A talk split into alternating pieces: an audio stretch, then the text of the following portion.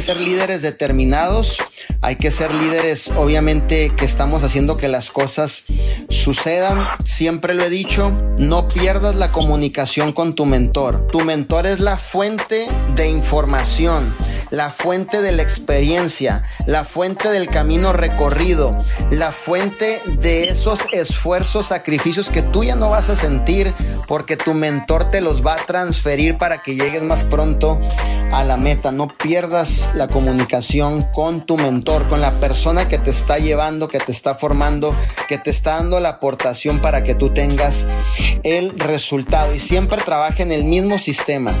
Siempre trabajen los cinco pasos del éxito.